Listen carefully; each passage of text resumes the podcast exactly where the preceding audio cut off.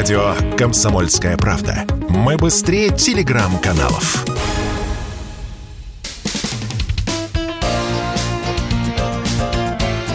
Говорит полковник.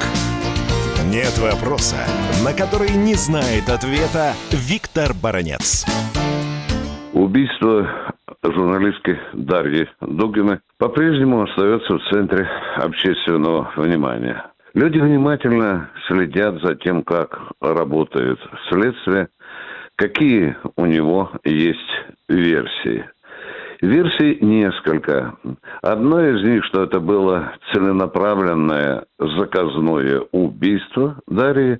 Второе, что, в общем-то, враг целился по ее отцу, человеку-патриоту, человеку с очень жесткими национальными, скажем так, принципами.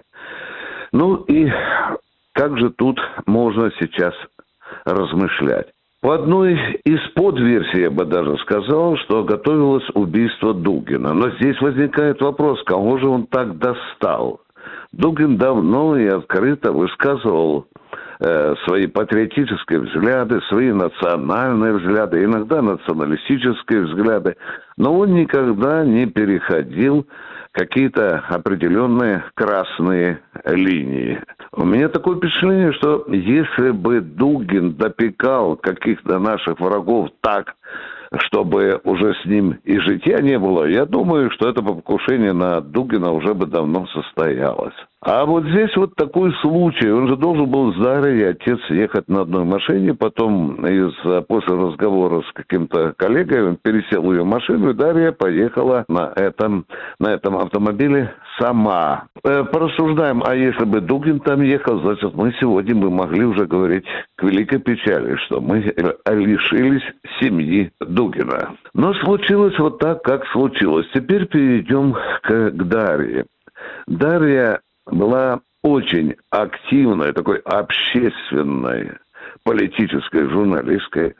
Дарья, как я уже говорил, была не по возрасту мудра. Я часто с ней участвовал в одних и тех же передачах на телевидении, и диву удавался, когда успела эта молодая, не сказать еще юная женщина, да, когда она успела набраться сколько знаний и познаний. Уже я могу доложить вам, что я сегодня ночью тоже получил привет от вот этих людей, которые уничтожили Дарью Платонову. Я получил сегодня письмо, привет от Дарьи, ты следующий. Ой-ой-ой, ну, ну прямо, прямо застращали меня. Я послал ответ благодарность за высокую оценку моего труда. Получается, что российская журналистика все чаще и чаще попадает под вражеский огонь.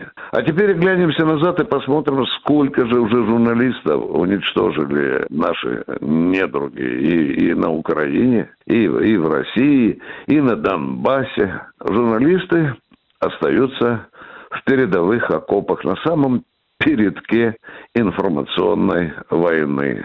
Они способны противостоять словом «враг», он теперь использует «тротил». Но это никогда не приводило к победе неправды.